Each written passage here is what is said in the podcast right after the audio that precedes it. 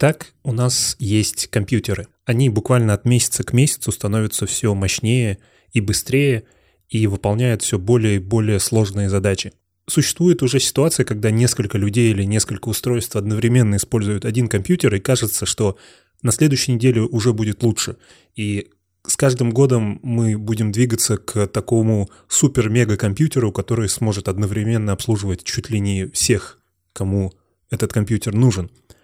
Но пока прогресс движется не максимально быстро, как хотелось бы, но достаточно быстро, кому-то в голову приходит идея, может быть, есть смысл в каком-то соединении нескольких отдельных компьютеров.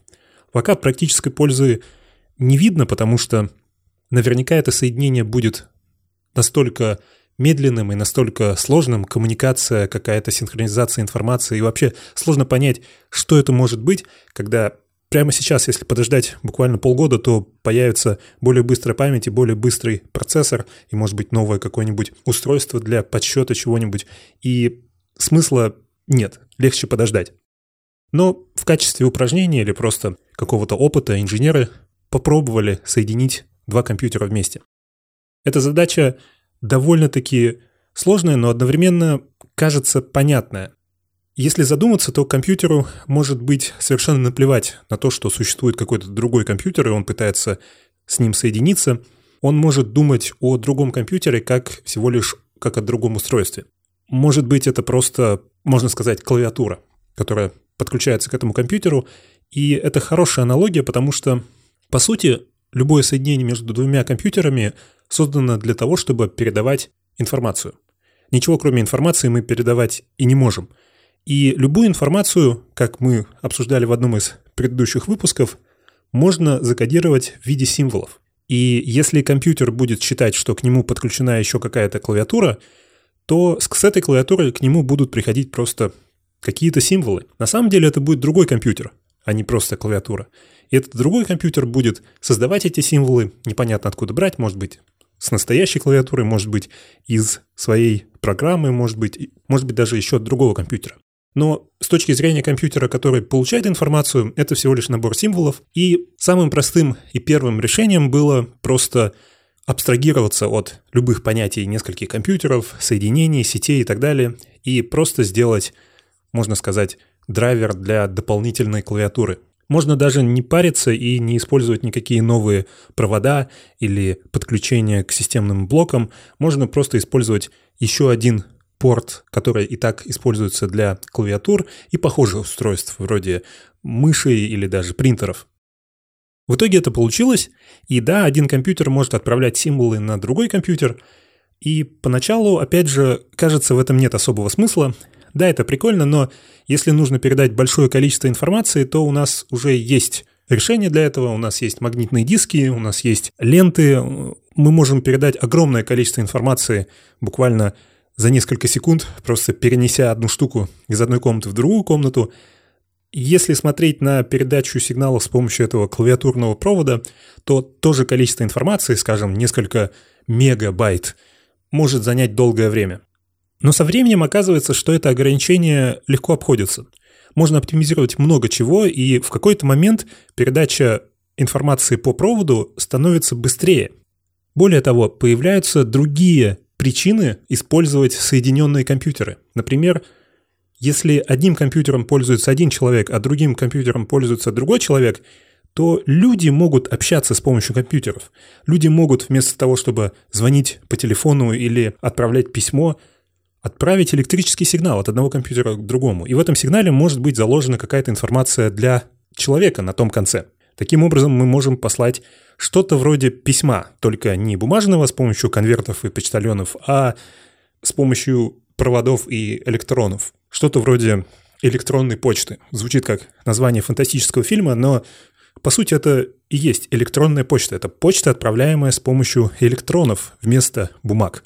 Таким образом можно наладить сообщение между, скажем, разными отделами одной организации. Вместо того, чтобы посылать бумаги и приказы и отчеты с помощью простых классических носителей, можно это делать с помощью компьютеров и достаточно быстро. Провода становятся все лучше, порты становятся все лучше, да и обычное развитие компьютеров, простая эволюция процессоров и памяти, естественно, также положительно влияют на вот эти соединения, на сети. В какой-то момент это становится настолько важным, что встает вопрос, а как можно соединить все компьютеры в одном здании со всеми компьютерами? Если просто взглянуть на это математически, то здесь становится очень сложно, потому что даже 10-15 компьютеров, чтобы соединить их все со всеми, нужно очень постараться. Но если применить к этому инженерный и научный подход и вспомнить топологию, то можно придумать схему, при которой все компьютеры будут соединены со всеми другими компьютерами, но не напрямую, а через несколько шагов. И да, эти шаги замедлят общение, потому что сигнал от одного компьютера к другому будет проходить, возможно, через несколько дополнительных компьютеров, но эта задержка будет незначительной. И опять же, с каждым годом эта задержка будет уменьшаться с эволюцией компьютеров, сетей, проводов и так далее. Таким образом, можно сделать несколько маленьких сетей, которые соединяются в несколько более крупных сетей и так далее. И кажется, этому нет лимита. То есть даже если рассчитать все скорости, то, кажется, можно соединить не только все компьютеры в одном здании, но и все компьютеры одного здания с другим зданием. И так может быть даже на уровне квартала или целого района в городе. Оказывается, что добавив всего лишь небольшую задержку, добавив еще одну надсеть, мы можем соединять все больше и большие сети. И даже если мы захотим соединить компьютеры во всей стране, во всех-всех зданиях всех-всех городов целого материка, то на самом деле задержка будет незначительной, и мы все еще сможем продуктивно работать. Естественно, передача электронной почты, как бы это глупо ни звучало, это не единственное, чем можно занимать эти сети. Но даже если взять только электронную почту, то можно выделить практически универсальный стандарт. Да, мы можем просто договориться, что хорошо, сейчас я буду отправлять сообщение, и следующие 500 символов будут моим сообщением. Поэтому все, что твой компьютер получит с этого момента и следующие 500 символов, это будет то, что я отправляю. Поэтому готовься, может быть, там напиши какую-нибудь программу, которая это автоматически будет лимитировать, и расшифруют это в сообщение. Но это, конечно же, очень сложно, и нужны какие-то договоренности, и все, все как-то не универсально. Хорошо, если у нас есть какой-то универсальный язык, и даже если я тебя не знаю и в первый раз тебе отправляю сообщение, то ты будешь знать, как его понять, как его расшифровать и как получить пользу. Для этого нам нужны какие-то законы. Что-то вроде, если я отправлю первый символ такой-то, то ты поймешь, что это электронная почта. Если взглянуть на электронную почту, то нам нужно просто придумать какой-то формат. Что нам нужно для электронной почты? Ну, как и для любой почты, нам нужен отправитель, нам нужно указать, от кого это письмо, нам нужно указать, для кого это письмо, нам нужно указать само письмо, то есть содержание письма. Может быть, нам нужна возможность дополнять это письмо к каким-нибудь куском информации. Так же, как в обычной почте мы можем положить в конверт рядом с письмом фотографию или, может быть, купюру, Здесь мы тоже должны иметь возможность добавить что-то к письму, какое-то дополнение, приложение. Ну и какую-то служебную информацию для того, чтобы в случае потери, может быть, было легче понять, что происходит, может быть, какие-то даты, какие-то коды, что-нибудь дополнительное. Мы просто можем договориться, все вместе собраться, пока нас не очень много, у нас буквально несколько тысяч компьютеров по всей стране, и мы собираемся каждый месяц на конференции, чтобы обсудить, как дальше нам работать с этой сетью, когда наши сообщения теперь проходят через другие компьютеры. И когда я отправляю письмо кому-нибудь другому, даже иногда в своей же организации, эта информация физически проходит через компьютеры другой организации. И, конечно, это немного несправедливо, но на самом деле все справедливо, потому что та другая организация также иногда использует нашу сеть. Иногда это на самом деле несправедливо, потому что любая крупная организация, которая сделала для себя большую сеть, теперь используется большим количеством других организаций. Но Эту проблему мы тоже в какой-то момент решим, потому что нужно делать что-то, чтобы мотивировать людей делать большие сети, при этом не загружать их сильно теми, кто использует эти сети мы можем собраться и сделать этот формат и назвать его закон электронной почты или э, протокол электронной почты. И с этого момента мы точно можем определить любое сообщение и можем его направить куда нужно, если оно потерялось. И таким же образом, по тому же примеру, мы можем подумать о том, зачем еще нужны нам эти сети, зачем они зачастую используются, и выделить любые такие частые сценарии в новые протоколы. Электронная почта – это здорово, но иногда нужно мгновенное сообщение. Иногда я хочу не отправить письмо, а буквально отправить телеграмму. По сути, здесь, наверное, стоит подумать о новом законе, о новом протоколе. Его тоже можно разработать, также подумать, какие нужны задачи, какие здесь стоят проблемы и в каком формате мы договоримся посылать такие сообщения. Так как мы находимся в сети, нам стоит начать думать как обитатели сети. Мы знаем, что если мы посылаем какую-то информацию, то по сути мы можем послать и получить любую другую информацию. Но когда мы посылаем информацию, она выглядит очень статической. Например, я могу отправить тебе документ, и ты его получишь, но если ты захочешь, например, уточнить что-то из этого документа, например, в этом документе есть упоминание какого-то другого документа, то тебе придется писать мне мгновенное сообщение или, может быть, электронное письмо и говорить, пожалуйста, отправь мне такой-то такой-то документ, который был упомянут в том-то документе. И все это похоже пока на обычное не компьютерное, не сетевое мышление. Это все точно так же, как если бы мы работали с бумагой, только вместо бумаги у нас теперь байты, но ничего не изменилось. Хочется, чтобы все это было по-настоящему электронно, чтобы, я не знаю, каждое слово в любом месте вело на самом деле туда, куда оно должно вести, чтобы не нужно было спрашивать человека о чем-то, что может сделать компьютер, если он достаточно много будет знать о нашей информации. Поэтому один человек придумал довольно простую штуку, которая на самом деле витала в воздухе еще до появления компьютеров, до появления сетей.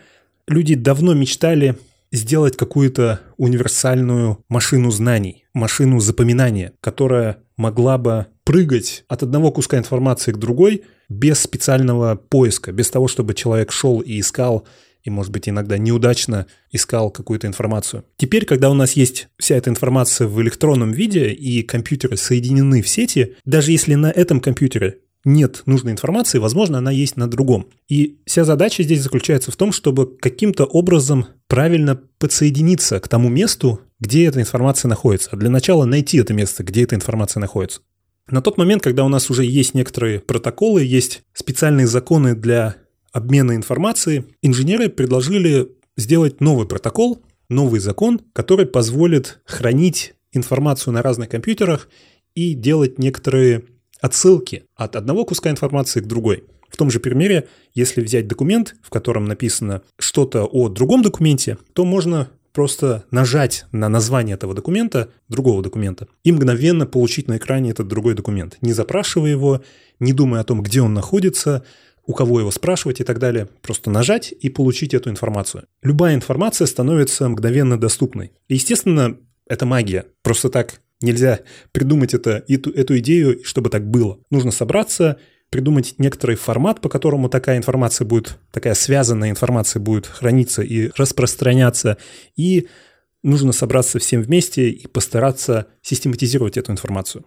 Для того, чтобы хранить информацию в таком связанном виде, нужен какой-то новый вид файлов, нужен какой-то способ отсылки от одного места к другому, и такой формат придумывают, и он используется в первую очередь для текстов. Мы начали с этих документов, мы начали с отсылок от документов к документам. Иногда в документах есть картинки, иногда есть, может быть, какие-то мультимедийные элементы, но в целом это просто текст. Это текст, который ссылается на другой текст.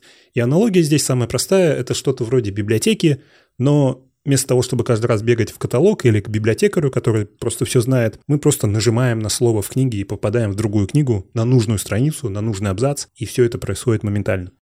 Естественно, это становится невероятно мощным инструментом, невероятно популярным и невероятно важным.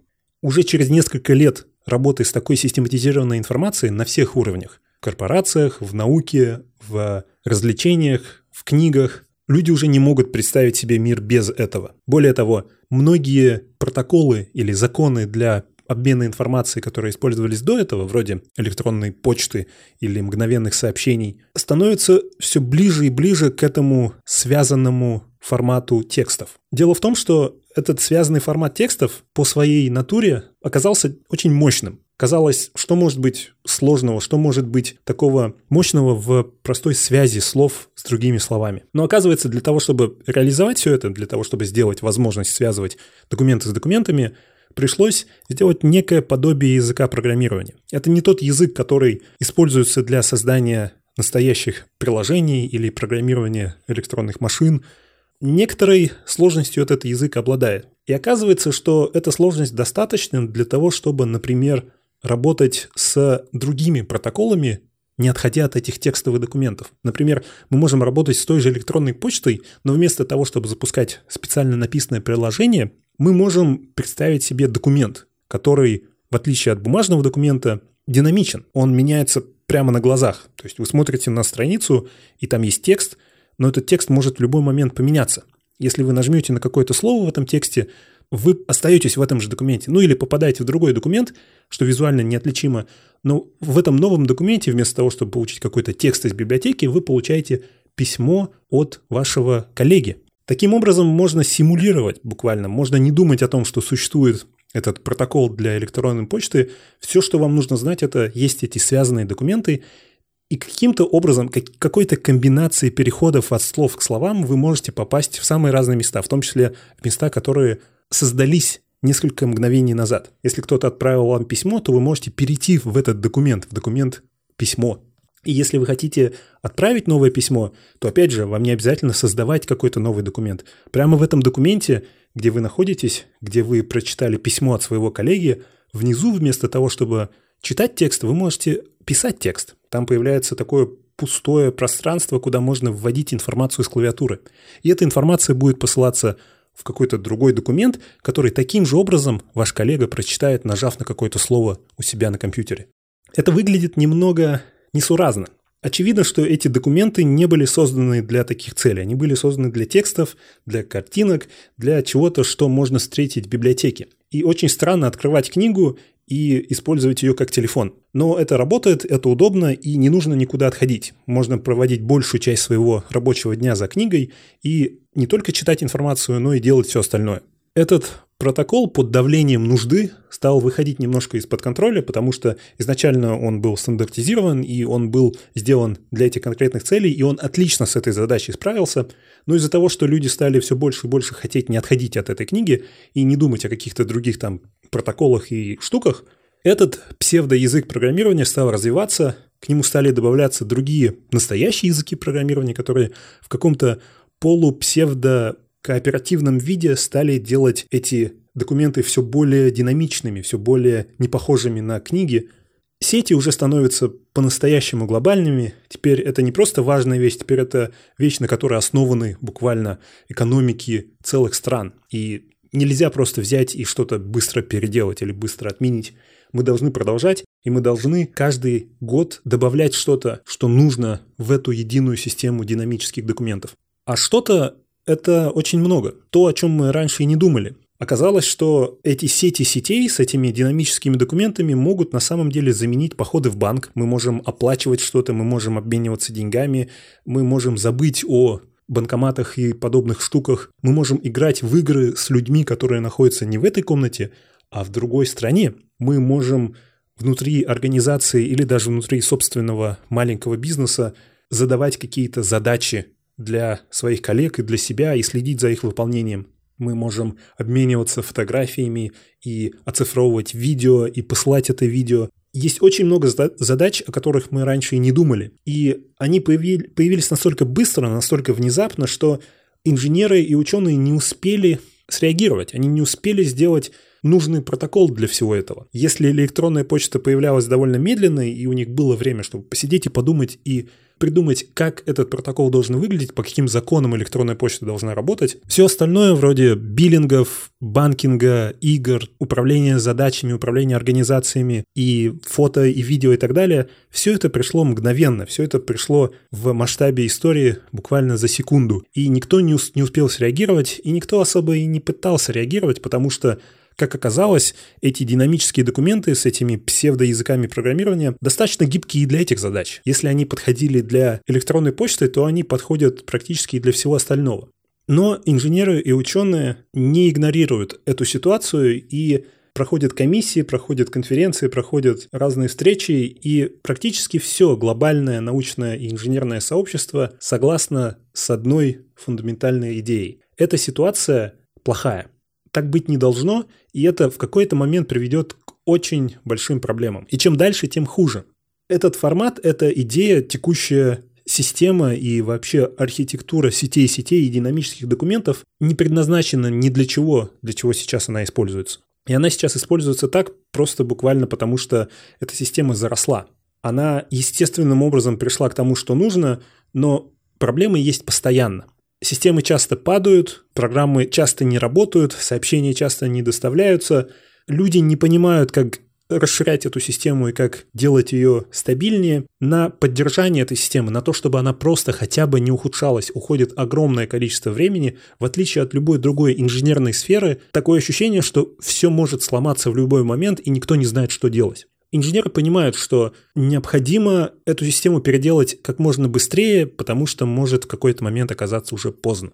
Поэтому невероятно, но глобальное сообщество слышит инженеров и ученых, забывает о текущих проблемах и конфликтах, забывает о войнах и собирается в едином глобальном сообществе для того, чтобы подумать, что мы можем сделать с этим и как вообще относиться к этому. Эти сети сетей, эти динамические документы, сейчас все основано на этом. Мы не можем жить без этого. Но это забирает у нас слишком много ресурсов. И даже если подумать, что мы сможем так жить вечно, это болезненное существование. Мы строим космические корабли, мы уже летали на другие планеты, мы покорили атомную энергию. И все это не требует стольких ресурсов, как электронная почта. Это неправильно.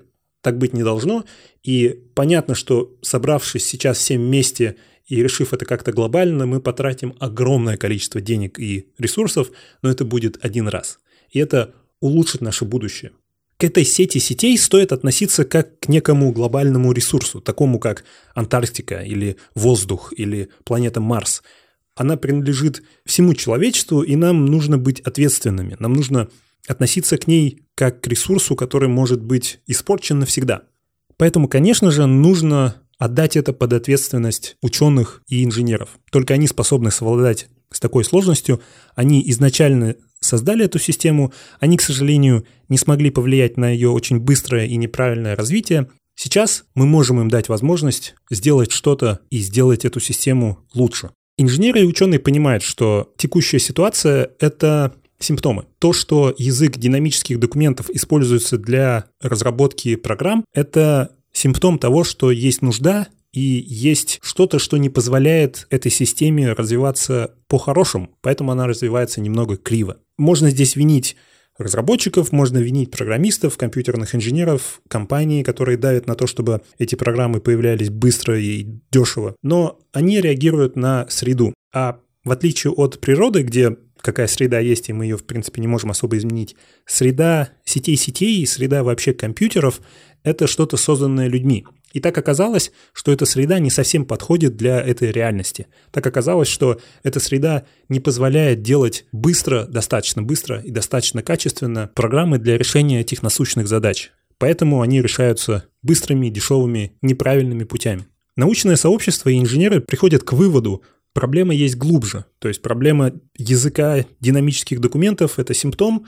Для решения этой проблемы нужно не выдумать новый язык динамических документов, не сделать новую версию языка динамических документов, а копнуть глубже и понять, в каком месте мы пошли не в ту сторону, в каком месте мы сделали что-то, что не позволило вещам развиваться органически правильно.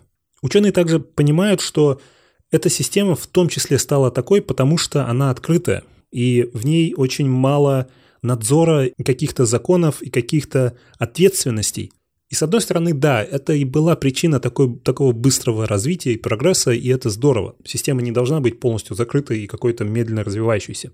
Сети сетей прошлого именно поэтому не стали глобальными. Они были закрытыми, и языки динамических документов также существовали до этого, но эти языки были закрытыми, и вам нужно было быть какими-то там учеными с разрешениями, чтобы хотя бы что-то в них делать. Но эта открытость в том числе повлияла на то, что система стала бесконтрольной. Если изначально это были просто какие-то дополнительные штуки, сейчас это самые важные в мире штуки. И человеческие жизни, экономики целых стран зависят от этих систем. В любой другой сфере инженерии, в сфере создания машин, инфраструктуры, чего угодно, существуют ответственности.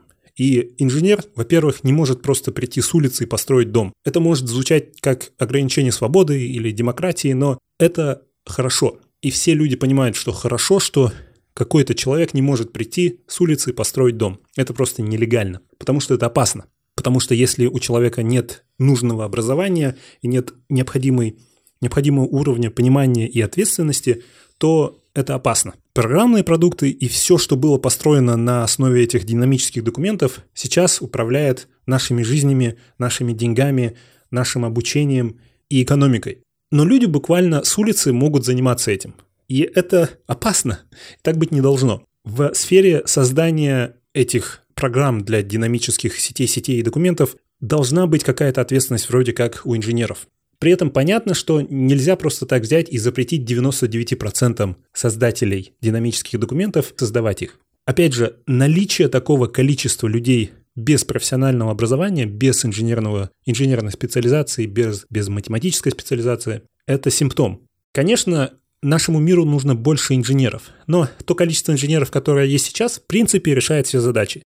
И нет большого давления, нет огромной необходимости получить еще 100 тысяч, 100 миллионов новых инженеров с улицы. Ее нет. И суть здесь не в том, что нам не нужно новых машин и дорог, и, и систем, и зданий и так далее, а суть в том, что система создания всех этих структур, она достаточно неплохая. Для создания довольно сложной структуры нам нужно определенное количество инженеров, и эта структура потом поддерживается довольно легко, очень много лет. Но оказывается, для создания довольно тривиального приложения для компьютеров на основе этих динамических документов требуется больше людей, чем инженеров для создания какого-нибудь сложного здания. А для поддержки всей этой системы требуется еще больше людей на протяжении многих лет, и с каждым годом поддержка становится все более дорогой. То есть, да, нам нужно очень много программистов, нам очень, нужно очень много людей, занимающихся компьютерами, но это не потому, что у нас так много задач. Их много, но это не главная причина. Главная причина в том, что вся эта система таким образом построена, что мы не можем справиться без такого количества людей. Это как если все дороги настолько плохие, что всем нужно уметь класть асфальт. Мы просто не можем выжить без этого ресурса. Но ведь это означает, что что-то у нас с дорогами не так, что-то у нас с технологиями, может быть, с экономикой, с чем-то, где-то у нас есть глубже проблема, и то, что нам всем нужно уметь класть асфальт, это симптом. И то, что нам нужно столько программистов для поддержания на вид довольно тривиальных систем, это симптом. Проблема где-то глубже.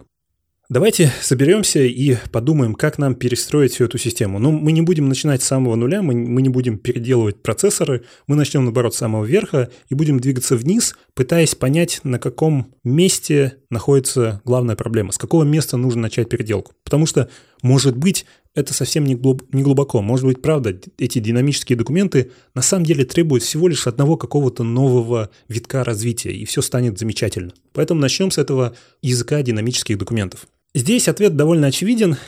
Язык динамических документов, ну правда, никак совсем не подходит для всех этих задач. На данный момент он используется вообще для всего. Одно количество заплаток и количество исправлений и костылей, которые необходимы для того, чтобы продолжать работать над этим, показывает то, насколько сильно эта система не подходит для всех этих целей. То, с какой скоростью приходится эти заплатки делать, чтобы просто продолжать существование – также говорит о том, что здесь что-то не так. Поэтому давайте пойдем чуть-чуть глубже и посмотрим на то, на ту систему, в которой существуют эти языки динамических документов и в которой существует протокол для работы с этими документами. Это сеть сетей. Этот уровень – это то, что называется интернет. На этом уровне существует протокол, который отвечает только за передачу вот этих сигналов, этих кусков данных. Этот уровень на самом деле довольно качественный. Он был один из последних уровней, который создавался с активным участием инженеров и ученых, и на тот момент он выполнял свои задачи отлично, и до последнего времени не вставало больших проблем на этом уровне. Но оказывается, проблемы есть, и эта штука не была рассчитана на сильно далекое будущее. Во-первых, она не создавалась с учетом такого масштаба, но она справилась с этим масштабом. В ней есть несколько проблем. В ней, например, используется один и тот же идентификатор для того, чтобы идентифицировать какой-то ресурс и для того, чтобы указать на его адрес. Это было сделано для простоты и экономии, и на тот момент, когда нужно было соединить несколько компьютеров в одном здании, проблем не было. Но оказалось, что в глобальном масштабе это не очень здорово, потому что это снижает защищенность. Учитывая, что информация от одного компьютера приходит к другому через несколько других, можно легко проследить местонахождение компьютера в сети, зная его идентификатор, или наоборот, идентификатор сети, зная его местонахождение. Это ведет к некоторым минусам в плане защищенности компьютеров, а учитывая важность, учитывая применение этих компьютеров в экономике и в банкинге, это минус. Вообще много проблем здесь именно в безопасности, на этом уровне не существует ничего, что каким-то образом повышает безопасность, на этом уровне не существует никакой, никакого шифрования, есть определенные ограничения по количеству информации, которую можно отправить за раз. Оказывается, что в глобальном, глобальном масштабе все эти штуки пришлось делать уровнями выше. И это решение, оно работает, но если оно настолько необходимое и настолько фундаментально важное, возможно, его стоит спустить на этот уровень ниже, на уровень протоколов интернета. Ну, допустим, здесь мы сможем его обновить, сделать новую версию и сделать какой-то задел на будущее. Давайте взглянем еще глубже. Все эти штуки работают на компьютерах, работают не на каком-то там абстрактном железе, а на слое кода, на слое постоянно запущенных программ, которые оперируют данными. И все эти программы написаны на языках программирования. Их очень много, есть объективно и субъективно хорошие и плохие, но в целом, если посмотреть на статистику и просто послушать людей, которых можно назвать авторитетами, даже хорошие языки не гарантируют хороший код. Главная проблема кода не в языках, а в коде, в софте, в том, что в итоге получается на этих языках. И здесь мы сталкиваемся с той же проблемой. Очень много некачественного кода пишут люди, которые, ну, скажем так, которым не стоит писать код на данном моменте развития. Это, опять же, не, не то, чтобы их вина. Эти люди реагировали на среду, и данный момент среда такова, что нужно максимальное количество людей, нужно больше кода, без этого мы просто не можем выжить. Но это опять же указывает на какую-то проблему. Такой системы быть не должно. Не нужно делать такую систему и развивать, и поддерживать такую систему, в которой нужно максимум людей, пишущих максимум кода, максимум количества времени. В идеале мы все должны стремиться к тому, чтобы писать меньше кода поддержкой кода заниматься меньше времени. Если какая-то группа инженеров и архитекторов построила мост, но этот мост нужно каждый день проверять и каждые две недели менять какие-то кирпичи, то с этим мостом что-то не так. И фундаментально в этом всем проекте были проблемы.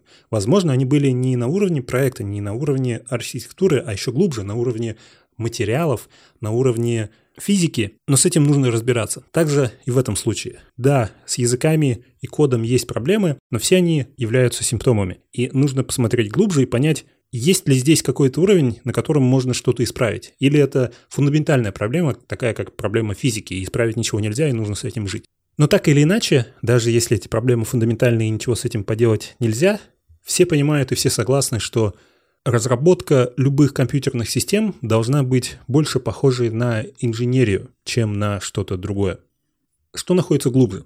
Глубже всего этого находится сама архитектура компьютеров. И здесь, кажется, тоже не все так просто. Компьютеры фундаментально не менялись с самых первых машин. И вот эта архитектура, состоящая из какого-то блока выполняющего вычисления, какого-то блока хранящего информацию и какого-то блока для ввода и вывода этой информации, эта штука не менялась с самого начала. Эта архитектура была рассчитана на то, что этот компьютер буквально один во Вселенной.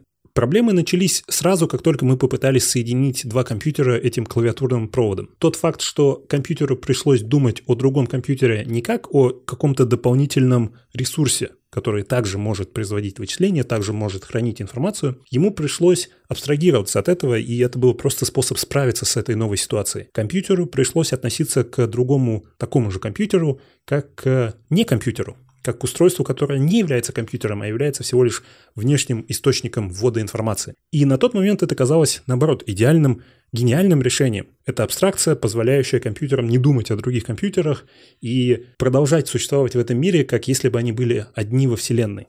Но это не отражает реальности, и, возможно, это мешает развитию по-настоящему сетевых компьютеров, по-настоящему распределенных систем, которые могут одновременно эффективно работать над одной задачей. И давно, еще до появления сетей-сетей, витали мысли о том, что такая архитектура в какой-то момент придет в негодность. И в какой-то момент, когда нужно будет соединять несколько этих вычислительных машин в какую-то одну мегамашину для решения какой-то одной большой задачи, на коммуникацию между этими изолированными системами будет уходить очень много ресурсов. И опять же, тот факт, что это необходимо, говорит о, возможно, каких-то проблемах глубже. Инженеры еще десятки лет назад думали о том, что относиться к компьютерам и к архитектуре компьютеров стоит как к органическим системам, таким, которые бесконечно масштабируемы, таким, где одна клетка и миллионы клеток работают одновременно, и кажется, что на их коммуникацию, на их совместную работу не уходит огромного количества ресурсов. Такое ощущение, что когда миллионы клеток собираются в какой-то орган, этот орган работает над какой-то задачей, и эти клетки могут уходить, могут приходить, можно отрезать кусок этих клеток, и ничего по сути не изменится, система самовосстановится, а если добавить туда клеток, то система станет только лучше, грубо говоря. И было бы здорово, если бы наши системы работали так же, если бы все эти вычислительные машины могли просто добавлять ресурсов или убавлять ресурсы и продолжать работать. Нам казалось, да, эти штуки сделаны из железа, они, они твердые, они жесткие, они по-настоящему надежные, в отличие от этих кусков мяса и, и мозгов людей. Но оказалось, мозги людей — это намного более гибкая и сильная система, чем все наши железные компьютеры. Это как если бы мы построили дом, и все было бы здорово, а потом оказалось, что этот дом – это всего лишь комната в большом глобальном доме. Вместо того, чтобы понять это и всем вместе в какой-то момент взять и перестроить свои дома и сделать их по-настоящему комнатами, чтобы использовать этот потенциал для того, чтобы сделать этот глобальный дом удобным. Мы выходим из своего дома и садимся в поезд и пересаживаемся пять раз на разные автобусы, и садимся в другой поезд и летим на самолете для того, чтобы попасть в соседний дом, который является соседней комнатой. Это работает, это достаточно быстро, это достаточно просто, и все привыкли к этому, но если бы мы могли перестроить всю компьютерную архитектуру с самого начала и сделать ее изначально с расчетом на то, что компьютер — это глобальный ресурс, то, может быть, мы смогли бы придумать какую-то новую систему, которая позволит всему этому развиваться достаточно быстро, достаточно эффективно и не требовать такого огромного количества людских ресурсов и денег. И очень сложно представить, как такое возможно, но у человечества, кажется, получилось все стали относиться к этому намного более серьезно. И ученые и инженеры всего мира в едином, совершенно невероятном порыве, как единая земная нация, смогли сделать с этим ресурсом что-то. Во-первых, они смогли на самом деле сделать эту органическую систему компьютерной архитектуры. На самом деле они не придумали радикально ничего нового, они использовали те исследования, те идеи, которые были еще 50 лет назад, но в то время не было достаточно технологий и достаточно давления на то, чтобы технологии развивать. Но сегодня им удалось это сделать, и компьютеры не похожи на компьютеры прошлого. В них больше нет этих независимых внутренних частей, и по сути все забыли о том, что компьютер изнутри состоит из еще каких-то штук. Компьютеры стали таким же ресурсом, как буквально цемент, который можно добавлять, убавлять, и просто нужно знать буквально нужный вес вычислимых клеток. Эти компьютеры изначально созданы для сетей. Эти компьютеры созданы в расчете на то, что они являются мельчайшими частицами во Вселенной, а не единственными частицами во Вселенной. Они больше похожи на атомы, которые могут соединяться в бесконечное количество комбинаций. Любые соединения между компьютерами универсальны. И мы забыли про необходимость внедрения и какого-то принятия форматов. Вместо того, чтобы делать достаточно сложные протоколы на будущее, Ученые сделали, наоборот, максимально примитивные протоколы. Опять же, вдохновляясь природой, такой природой, как природа живых клеток, и более глубокой, более низкоуровневой природой, такой как природой элементарных частиц. Вместо того, чтобы делать протоколы на все случаи жизни, ученые сделали отсутствие протоколов. Ученые сделали максимально простую передачу информации на самом примитивном уровне. И так же, как с клетками, и так же, как с атомами, это сработало. Из атомов на основе буквально нескольких видов взаимодействия можно собрать любой объект. Также и из компьютеров с помощью примитивных видов взаимодействия оказалось можно собрать любые комбинации систем и отправлять любую информацию, даже ту, о которой мы раньше не задумывались. Вся эта система стала просто стандартом, таким же универсальным стандартом, как наука в целом или метрическая система. Всеми этими системами стали управлять и поддерживать их компьютерные инженеры. И учитывая эту хорошую, правильную начальную архитектуру, эти инженеры не то чтобы были заняты каждый день. Они, естественно, работали, но им не нужно было в панике исправлять ошибки и что-то править каждый день. А люди, которые на самом деле пишут код, стали похожими на строителей. Это неплохая профессия, но она уже постепенно заменяется роботами. Эти строители, строители кода, пишут код и создают системы на основе работ, которые провели архитекторы и инженеры, И по сути они ничего не решают, они выполняют то, что нужно. Естественно, там есть много ответственности, много проблем, которые нужно решать на этом уровне, но эта система и эта ситуация очень сильно отличается от прошлого, где не было этой грани между, не было четкой, во всяком случае, грани между архитекторами, инженерами и программистами. Программирование в целом становится довольно вымирающей профессией. Большая часть программистов постепенно теряет свои работы, потому что их работу могут выполнять роботы и просто искусственный интеллект. Тем не менее, те программисты, которые остаются работать программистами, которые создают и строят эти системы, они должны очень близко работать с инженерами и с учеными и с архитекторами, потому что именно из этого взаимодействия рождаются по-настоящему великие проекты. Конечно же, для создания этих систем все еще используются языки программирования. Они не похожи, опять же, на те языки, которые были созданы для компьютеров в прошлом, потому что эти компьютеры в прошлом совсем не похожи на компьютерные системы современности. Конечно же, все эти системы все еще требуют какого-то языка для написания этих кодов. И языки программирования также являются официальными, также являются стандартизированными, и они были разработаны инженерами с максимальным фокусом на уменьшение сложности. Они максимально простые, они максимально примитивные, они максимально масштабируемые. Существуют различные попытки, в том числе попытки частных организаций, создать довольно сложные, довольно абстрактные коммерческие языки, альтернативные этим официальным языкам. А в них есть псевдо простые концепции вроде категоризации объектов, классификации объектов, иерархия объектов и так называемое наследование свойств от объекта к объекту. Но никто особо не может в этом разобраться, и общее отношение глобального научного сообщества к этому – это псевдонаука, потому что год за годом создатели этих альтернативных языков не могут доказать эффективность этих языков, в отличие от доказательств официальных стандартных языков. Говорят, что существуют какие-то независимые острова в Тихом океане, где нелегально люди занимаются написанием подобного кода и созданием машин старых форматов. Ничего толком об этом никто не знает. Иногда детей пугают этими островами. Но в целом публике это не совсем интересно. В какой-то момент, когда об этом вышло несколько статей, всем было забавно узнать об этом и любопытно, и даже вроде какой-то фильм вышел низкобюджетный, но в целом всем плевать.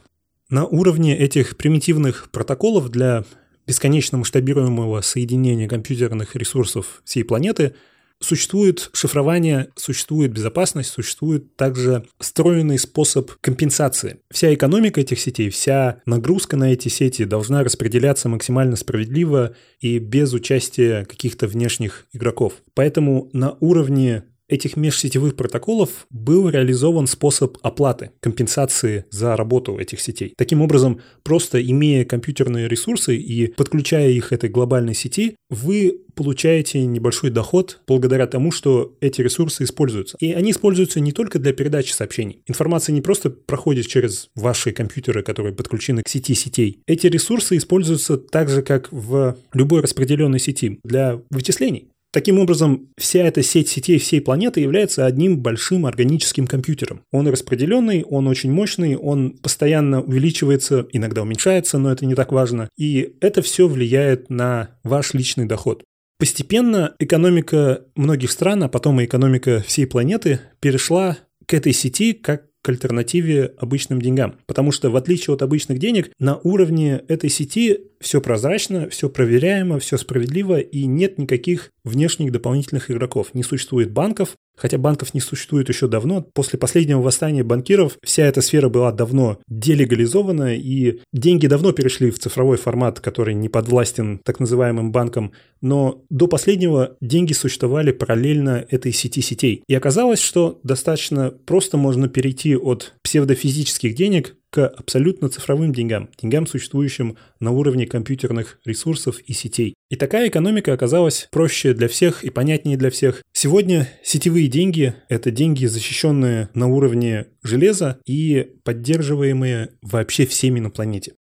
Благодаря этой новой дополнительной мощности который обладает этот земной суперкомпьютер, программы смогли отойти от любых штук, завязанных на детали. С точки зрения конечных пользователей перестали существовать такие глубокие и сложные вещи, как протоколы, порты, приложения, системы, форматы и так далее. Изначально распределенные системы позволяют любым приложениям запускаться удаленно. В какой-то момент мы поняли, что мы находимся в этом буквально фантастическом фильме, где есть просто данные – где есть просто запросы, задачи, и нет, как написано в этих старых книжках, необходимости помнить, что существует приложение для этого и формат для, так, для того-то, какие-то законы и правила для определенных задач.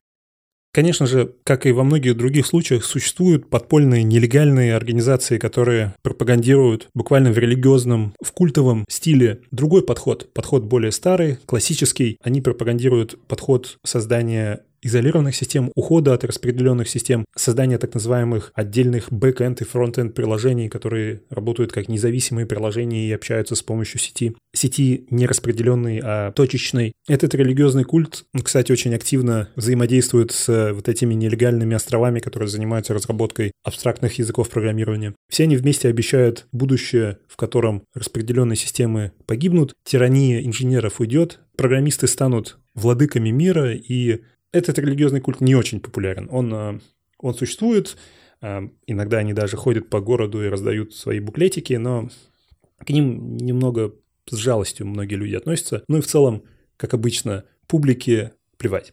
Благодаря такому развитию буквально за один век мы получили возможность просто подойти к какому-нибудь из компьютерных ресурсов, которые есть у нас почти в каждом углу дома, иногда из них строятся дома, как, как на самом деле из цемента, и получить нужную информацию. Мы можем просто получить что-то.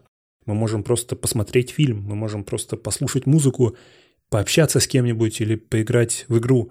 И нам сейчас это кажется как очевидная простая штука, о которой мы не особо задумываемся, такая же, как воздух или земля под ногами или зеленая трава. Но нужно не забывать о том, сколько сил и энергии ушло на, на то, чтобы сделать это. И самое главное, что мы могли бы жить в другой реальности, что мы могли бы Страшно на самом деле думать об этом, но мы бы могли оказаться в другой реальности. Мы бы могли жить в том мире, где, во-первых, не произошло никаких этих революционных изменений, и система продолжила бы развиваться, как она развивается.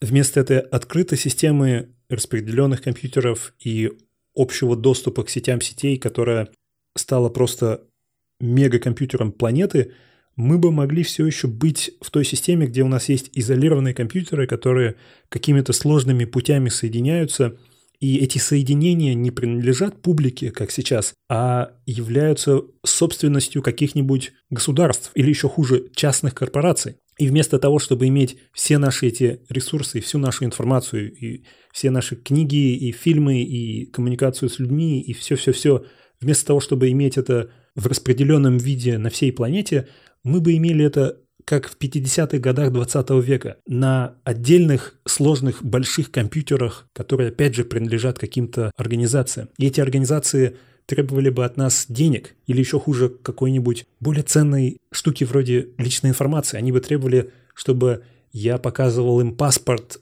и свой адрес, чтобы получить доступ к фильму, например.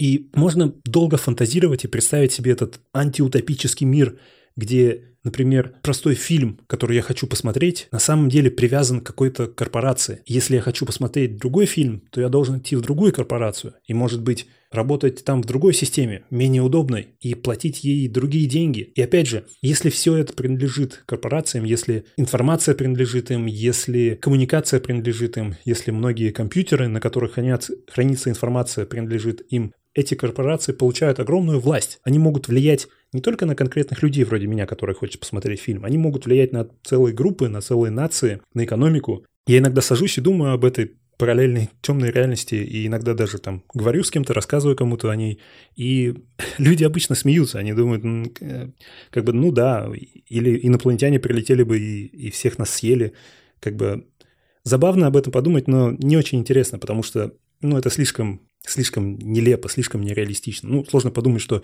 миллиарды людей на это согласны, и они просто продолжают так жить. По-любому это не могло продолжаться нисколько. Это, это бы сразу закончилось, это были бы какие-то войны и так далее. Но я не знаю. Наверное, они правы. Слишком, слишком нелепая фигня. Да. Пойду посмотрю фильм. Напомню, что вы можете поддержать этот подкаст на Патреоне. Это система, где вы можете выбрать любую сумму денег, которая будет автоматически переводиться нам за каждый новый выпуск подкаста. Эти деньги идут в образовательный проект Hexlet. Спасибо новым патронам, которые добавились с момента последнего выпуска. Это Василий Колесников, Андрей Печанский, Никита Прокопов, Шмавон Газанчан, а также Евгений Дружинин и Бабур Дюсенов. Я последние две фамилии и имя пытался сказать агрессивнее, но, наверное, у меня не получилось. Просто они добавили аж по 20 долларов, а в этом плане, так сказать, а, написано, что вам будет персональное спасибо агрессивным голосом. Наверное, мне не стоило так писать, потому что у меня не получается. Следующий, одиннадцатый выпуск подкаста — это начало нового сезона. Я хочу посвятить ответам на вопросы. Поэтому, если у вас есть интересный вопрос, задайте его в комментариях к этому выпуску.